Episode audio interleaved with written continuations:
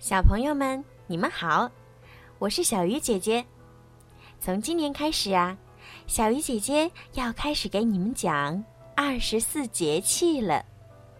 我会按照每个月份对应的节气讲给你们听，希望可以通过小鱼姐姐的讲解，让你们了解二十四节气，也让你们知道，在一年当中都有什么样的日子。什么样的习俗？也希望能够通过小鱼姐姐讲二十四节气，增加你们全新的知识领域。好了，我们开始吧。少伯繁行寺山茶，宋代，苏轼。山茶相对，阿谁栽？细雨无人，我独来。说似与君，君不会。烂红如火，雪中开。这首诗的意思呀，是寺院中有两株山茶相对盛开，是谁栽种的呢？在冰雪未消、细雨纷纷的冬春时节。诗人独自来赏花。山茶花的娇艳姿色和傲然神态，用任何语言都难以表达。鲜艳的红花，似熊熊燃烧的烈焰，映衬着晶莹冰雪和蒙蒙细雨。山茶花呀，栽种历史悠久，花朵艳丽缤纷。是中国传统的观赏花卉，花期呢在一月至三月间，也就是二十四节气中小寒。小寒节气一到呢，就意味着冬季最冷的时候开始了。据中国的气象资料显示，小寒是气温最低的节气。只有少数年份的大寒，气温低于小寒。此时呢，也进入了农历中的最后一个月，俗称腊月。小寒一般呢，在每年的一月五号到七号之间的某一时刻。在腊月呢，除了能看到好看的山茶花，还有一种花也可以看到，就是腊梅。村里呢有几株腊梅树，兰兰和明明从那里经过，腊梅花已经开了，散发着很浓的香味儿。兰兰很奇怪，怎么腊梅树没长叶子就开花了？晚上，兰兰写日记，我今天看到了腊梅花。明明一看说，腊梅的腊是蜡烛的蜡。不是腊月的腊，嗯，腊梅不是腊月开花吗？所以才叫腊梅呀。他们争论不休，就去问爷爷。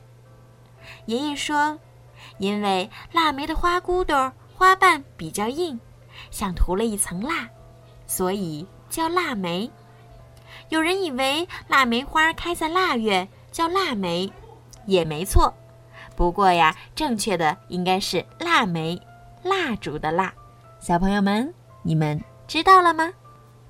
小寒三候：初候雁北乡，二候雀始巢，三候雉始垢。什么意思呢？初候雁北乡，是说呀，在南方过冬的大雁开始向北方的家乡迁移。二候。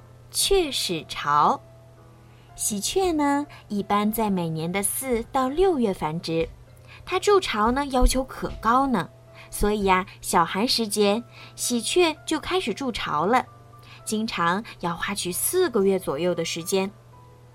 三后，雉始构，构，专指野鸡叫，野鸡呢逐渐变得活跃起来。经常啊，能够听见它们鸣叫的声音。在小寒的前后呢，还有一句非常有名的谚语，就是冬天动一动，少闹一场病；冬到懒一懒，多喝药一碗。这说明了冬季锻炼的重要性。在这干冷的日子里，要适当的进行户外的运动，如早晨慢跑、跳绳、踢毽子等。还可以想办法多增加些乐趣，保持心情舒畅。同时，在腊月呢，还有一个节日就是腊八节。腊月初八呀，是民间的一个重要节日，叫腊八节。相传呢，腊八粥最初是佛教供奉佛祖的食品，用十八种食材煮成粥，代表十八罗汉。后来呢，流传到了民间，腊八的时候吃腊八粥，祈求来年富足安康。同时呢，小寒的时候还有很多的风俗习惯，因为每个地方不同，所以风俗习惯也不同。嗯，到了小寒的时候呀，南京的百姓呢，一般会煮菜饭吃，啊，菜饭的内容不尽相同，用矮脚黄青菜与咸肉片儿、香肠片儿或板鸭丁儿，再加一些生姜粒儿和糯米一起煮，嗯，十分香鲜可口。那广州的传统呢，是在小寒的早上吃糯米饭，把腊肉和腊肠切碎了炒熟。花生米炒熟，加一些碎葱白拌在饭里面吃。为了避免太糯，那么在糯米中呢还会加入香米。这就是关于二十四节气中小寒的一些常识。小朋友们，这下你们懂了吗？